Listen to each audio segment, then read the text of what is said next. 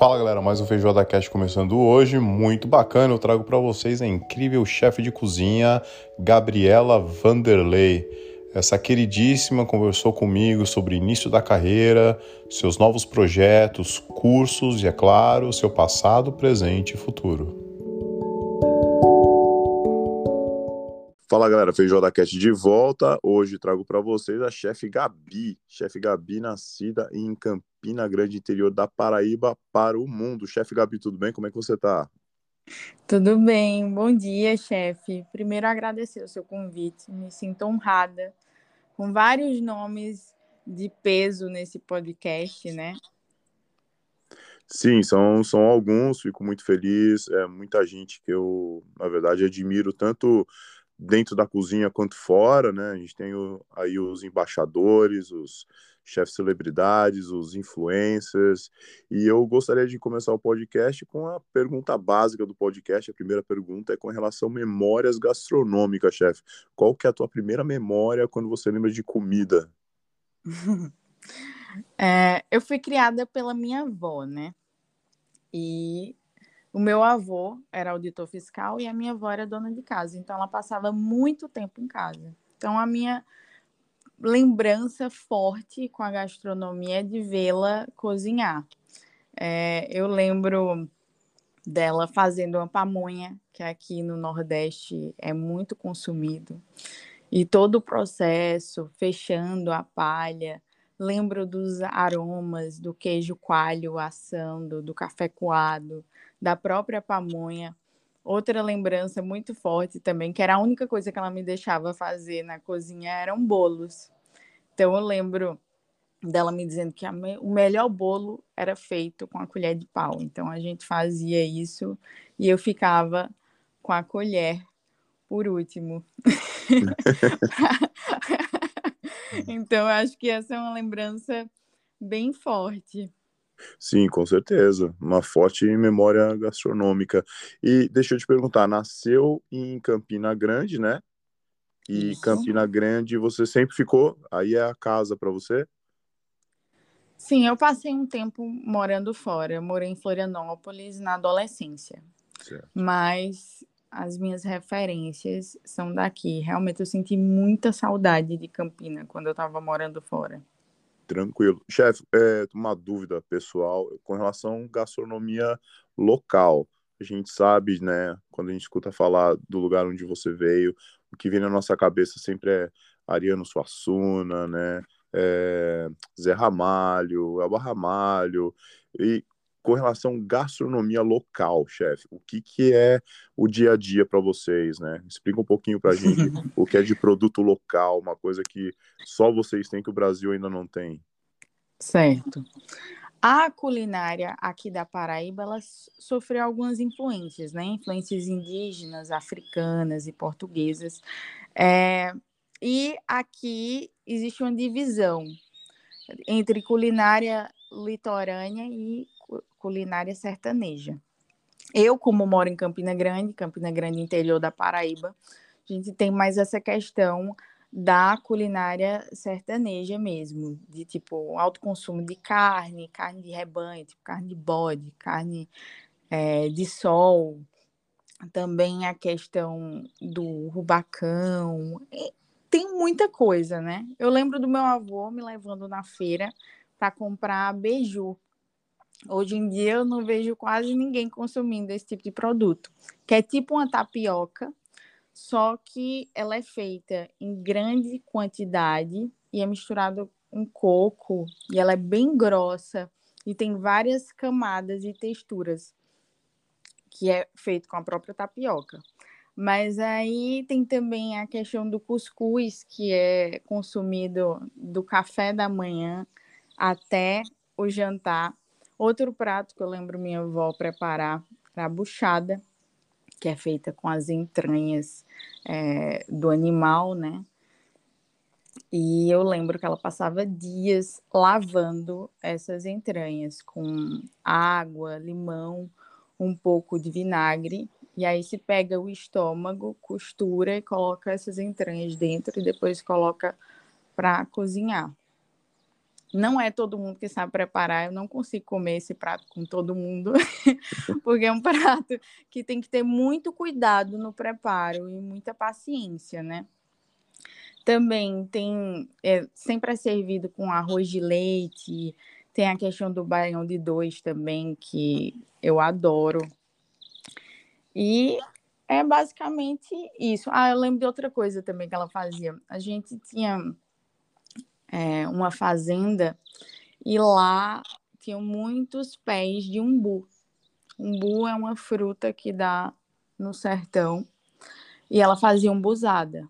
Ela pegava essa fruta, a fruta tinha que estar tá bem madura, cozinhava, depois de cozinhar, escorria a água, tirava o caroço e passava é, ela fria no liquidificador com leite e adoçava. E isso era um, umbuzada, né? E eu esperava a época da fruta ansiosamente para poder tomar. Ah, maravilhoso. O Brasil é tão grande, tão rico com relação à gastronomia e o terroir de cada estado, de cada cidade, né? Isso. Tem sua diferença, muito bacana. Chefe, é, passando um pouco para a fase de adolescência, com, quando começou a bater a história da gastronomia, né, da confeitaria talvez, ou da cozinha salgada, quando começou a bater na tua porta, quando você sentiu necessidade de, de participar mais e se envolver com gastronomia? Foi justamente quando eu fui morar em Florianópolis. Eu acho que foi o meu primeiro contato, eu acho não, tenho certeza, que foi o meu primeiro contato com a cozinha profissional. Eu conheci a cozinha da Toca do Jurerê. E aí vi o pessoal trabalhando o serviço, achei incrível, né? E também tive contato com muitas docerias, que aqui na minha cidade eu não tinha, porque aqui era uma coisa assim muito tradicional. Então eu lembro da Chess Pop, que eu fiquei encantada, né? Tinham doces que eram feitos com lavanda, com caramelo salgado, com creme brulee. Isso aqui, na época que eu fui para lá, ninguém da Paraíba produzia ou pensava é, sobre esses, essas técnicas, né? Macarrão também. Aí eu lembro de uma praia que eu fui com a minha irmã, que era em Santo Antônio de Lisboa, que é linda a praia. E aí lá tinha uma loja só de cupcake, que até hoje tem. E eu achei super divertida a loja. Era totalmente diferente do, dos empreendimentos daqui da Paraíba, que sempre foram mais tradicionais, vamos dizer assim. E aí eu fiquei encantada, disse, caramba, tem um mundo, né? Não, não é só aquilo que eu conhecia, tem muito mais coisa. E eu acho que foi isso. Eu comecei a estudar e a praticar a partir dessa época. Certo. E aí, nessa época, você já decidiu entrar numa. Ah, eu sei que a faculdade, sua primeira faculdade não foi relacionada à gastronomia, né? Não, não. Minha família não apoiava. Não Todo apoiava. mundo dizia para mim: olha, você gosta de gastronomia? Tudo bem, tudo bem gostar de gastronomia, mas pode ser um hobby. Invista como um hobby, mas você tem que ter outra profissão. Então, eu ingressei em algumas faculdades é, passei em odontologia, enfermagem, fisioterapia, direito, engenharia civil, todas faculdades públicas. A que eu passei mais tempo foi em direito, foi na UEPB. Certo. Mas, Mas não, não se interessava. Assim, é, quando eu comecei a estagiar, eu vi que não era, eu não me via trabalhando com isso todos os dias até a minha aposentadoria. E aí eu resolvi contrariar minha família e entrar numa, numa universidade de gastronomia na minha cidade. Certo. Só que eu não sei se é porque eu já tinha morado fora, porque eu já estudava há algum tempo, eu achei o, a faculdade um nível muito técnico. E eu queria algo mais. E aí eu segui estudando, passei por algumas instituições, como a Le Cordon Bleu, a Academia de Confeitaria, Chocolateria. Agora, na pandemia, fiz outros cursos é, à distância, mas sigo me profissionalizando, estudando. É, eu acho que o que mantém o profissional vivo é essa vontade, essa curiosidade, né? De conhecer mais coisas e de crescer. Sim, com certeza. É, chefe, você sempre teve um, uma vontade, assim, do, a gente chama aqui do dente doce, né? Muita confeitaria, muito doce. E hoje, é. quem te acompanha nas redes sabe que os bolos, tal, as coisas que você faz, é, um, é, um, é uma maneira que você encontrou de, de expressar a sua paixão pela gastronomia é com a confeitaria? Sim, eu gosto muito de confeitaria, inclusive eu acho que eu sou meio formiga, sabe? o meu primeiro negócio, eu abri o meu primeiro negócio com 20 anos. Foi o BDG, que é o bolo da Gabi. É, e ele tinha essa pegada de comfort food e eram só doces, né? E eu sigo nesse caminho. Mas assim, eu não sei se eu diria que eu, eu só gosto disso, eu gosto de tudo na gastronomia. Eu sou uma pessoa muito curiosa, mas é, eu acho que falta aqui no meu estado uma pessoa que, que aborde a confeitaria de uma forma ampla, que use menos leite condensado, é. que, que, vá, que estude mais a, as raízes é, da nossa confeitaria. Porque se você for pesquisar confeitaria na Paraíba é muito, tudo é muito vago. É, hum, enfim, eu acho que tem muita coisa a ser melhorada e eu estou num caminho aí de, de pesquisa, de descoberta. Perfeito. Queria só comentar sobre o comfortable, é, o comfortable, é, o comfort food, né? Talvez que, que você fala tanto, qual o que você vê, qual é a tua imagem do comfortable food, é, ainda mais no, no, Nordeste e tal, porque talvez não seja uma coisa que tenha muitos anos, é, é um pouco novo, é até um pouco novo aqui na Austrália, tal, comfortable food, que não existe muito é, é, muito detalhe na finalização, mas o detalhe é mais na preparação, no tempo de cozimento, tal. Só queria Isso. um pouco do seu ponto de vista nisso com relação à confeitaria e comfortable food. Pronto. O comfort food para mim é uma comida que tem um valor nostálgico, um valor sentimental, né? Aquela comida que lhe abraça, é, que desperta emoções através de aroma, sabor, formato. Realmente é uma cozinha afetiva.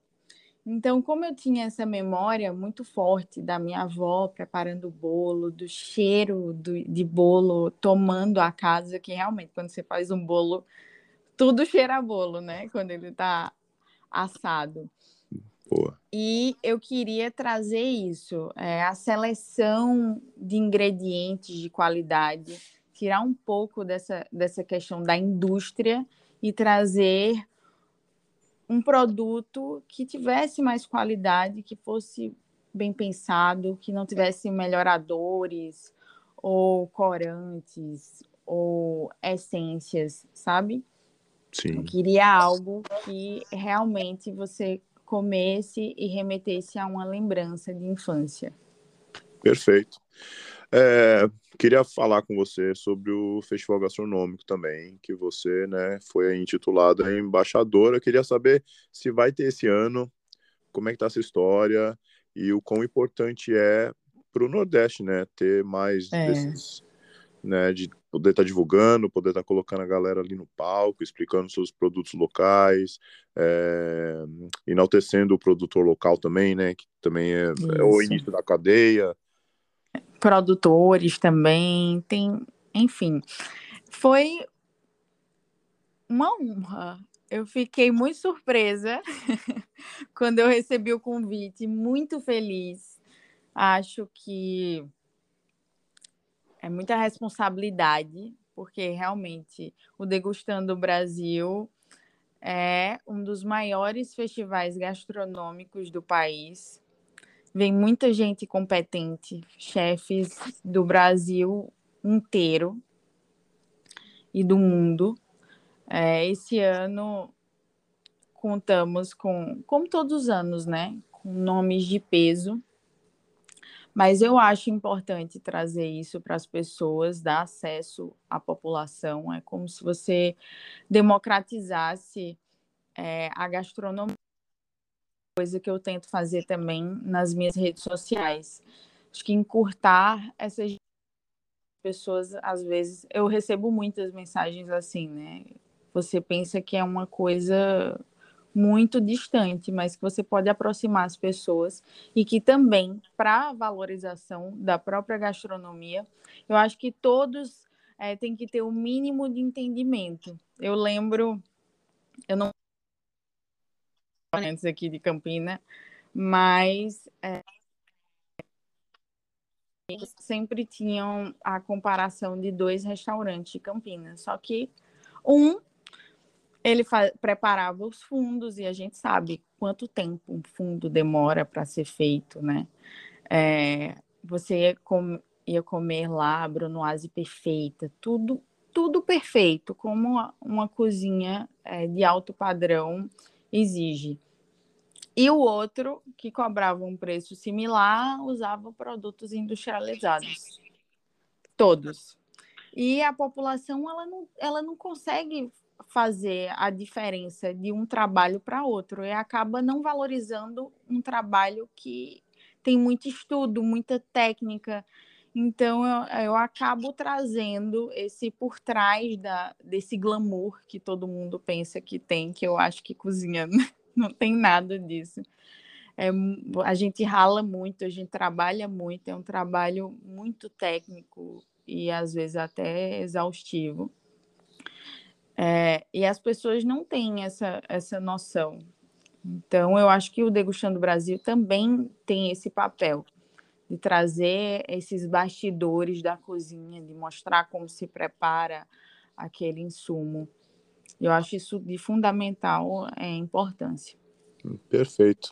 Acho que, de uma certa forma, os reality shows ajudaram muito para com relação à divulgação, é, divulgação de técnica, produto, mas é, glamorizou, né? E ficou aquela história do, do chefe é sempre uma celebridade. Na verdade, não, é muita lavação de louça, de chão, né? Sim. é muito puxado. Eu queria entrar na parte com relação aos cursos é, que você visa a independência financeira né, das pessoas em casa. Os cursos Isso. ainda saem esse ano? É uma coisa que está pensando para o ano que vem? Não, sai esse ano. Eu começo a gravação dele, desse primeiro curso, no final desse mês. É, esse projeto surgiu de um sonho. Eu sempre tive um sonho de acolher mulheres.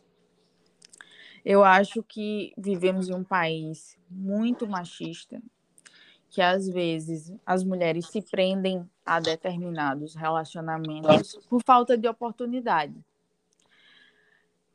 Eu costumo dizer que a cozinha abraça as pessoas, porque independente da sua aparência, do seu porte físico, da sua cor, é, a cozinha lhe abraça. Você só precisa ser dedicado, estudar, né? Se especializar e você com certeza tem o seu lugar dentro de uma cozinha. Então, como eu já tive o meu negócio, o Bolo da Gabi era um projeto muito rentável Hoje em dia ele não está em operação, eu encerrei a operação em 2018 por questões pessoais. O meu ex-marido era o meu sócio e a gente acabou tendo algumas divergências e eu acabei optando por encerrar. Mas era uma atividade muito. E eu acho que é um, uma entrada para quem quer ter uma renda extra ou para quem quer ter uma independência financeira, mudar de carreira. Eu acho que é uma porta de entrada para a confeitaria. Perfeito. Passando a, toda essa sua dedicação com relação aos cursos. Queria entrar também na parte que não tem como negar, que é de influência, né? Hoje, tudo que você posta, a gente vê a reciprocidade das pessoas, as respostas é imediata. Como é que você evoluiu é. isso e aonde você quer chegar, chefe? Eu acho isso muito incrível, né? A internet realmente encurta distâncias. Eu tenho seguidores do Brasil, Brasil inteiro. inteiro. E recebo mensagens de todos, né? Tudo que eu posto, a reação realmente é imediata. Eu, eu sinto que eles gostam, que não gostam. E recebo muito carinho, que aquece muito meu coração e, de certa forma, me dá um gás para continuar, né? Mas não, eu não corri atrás disso, não. Aconteceu. Certo. Eu não sei, eu não sei como dizer, ah, não, como é que se, como é que se torna um influenciador? Eu não saberia é, dizer. Talvez eu, eu diria, seja você, seja autêntico, produza muito conteúdo, é, ajude pessoas. Eu faço questão de responder todos os meus seguidores e de uma forma é, bem pessoal, porque eu acredito que se as pessoas estão me dando atenção, é justo que eu também retribua isso e que ajude.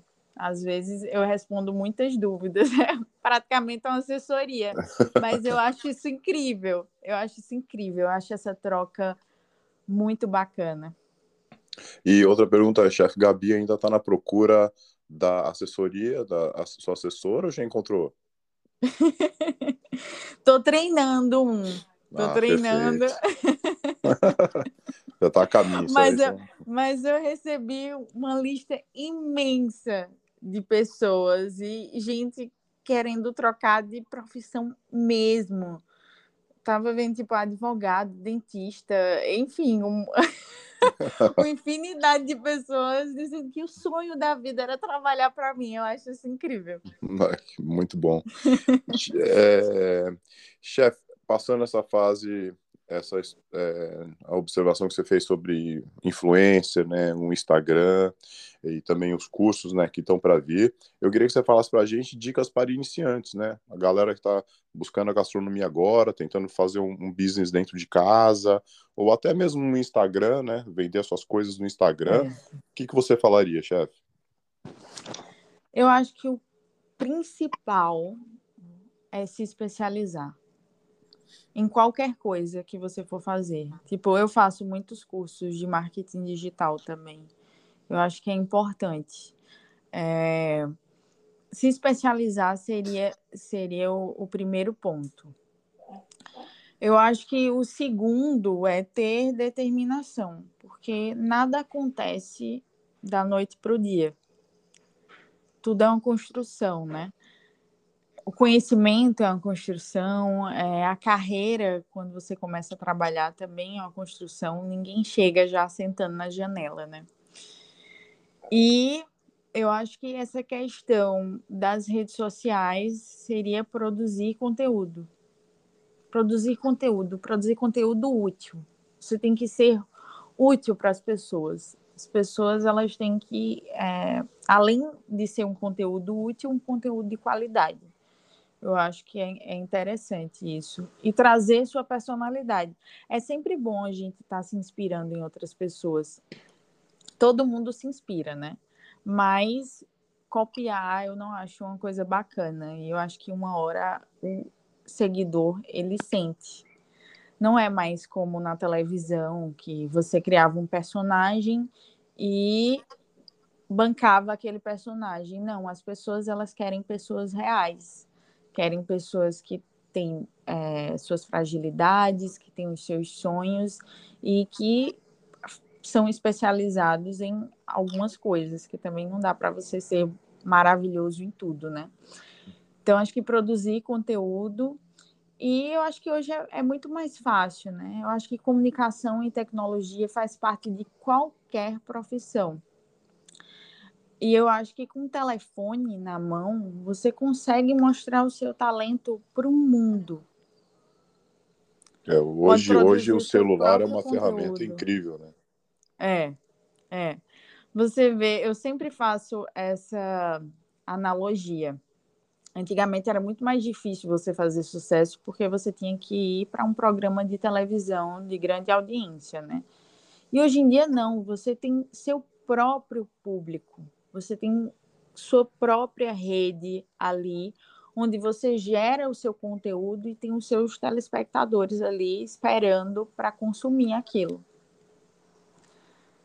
Então é perfeito. é isso. Sim, perfeito. É gostoso escutar essas coisas, porque às vezes a gente vai fazendo umas coisas, a gente não sabe porque dá certo, pergunta para os amigos, né? É importante escutar um feedback quando vem de alguém que estudou e, e se dedica, né, com relação à exposição, com relação ao Instagram e o business, e levantando essa bandeira da, da confeitaria local e de, desenvolver os produtores, os produtos locais do estado é, é, bem bacana escutar essa história. Chefe, queria te agradecer, muito bacana ter você aqui. Fazia tempo que a gente estava tentando montar essa, essa conversa aqui, desenvolver Sim. essas perguntas para você. Mas é isso é um, um, prazer, é uma graça mesmo. O que você é no seu Instagram, você é pessoalmente, né? As poucas conversa que a gente teve em particular. E num podcast aqui é isso mesmo. Essa é a Gabi que a gente conhece no, no Instagram, é a mesma mesmo. Não, não é uma ah, figura, chefe. não. Muito obrigada, muito obrigada. Muito obrigada pelo carinho, é. muito obrigada pela oportunidade. E é isso. É isso. Espero que influencie pessoas, a galera que está começando, que quer montar um negócio, né, um business, que quer mexer no Instagram, quer desenvolver um trabalho bacana, ou mesmo quer vender sua imagem de um momento de qualidade, né, demonstrar qualidade na imagem, siga a Chef Gabi, porque é um exemplo para a galera que se interessa nesse assunto aí. Muito bacana. Chefe, um prazer mesmo. Muito obrigado, viu? Eu que agradeço. E um beijão, chefe. Um beijão. Tchau, tchau, chefe. Obrigado. tchau.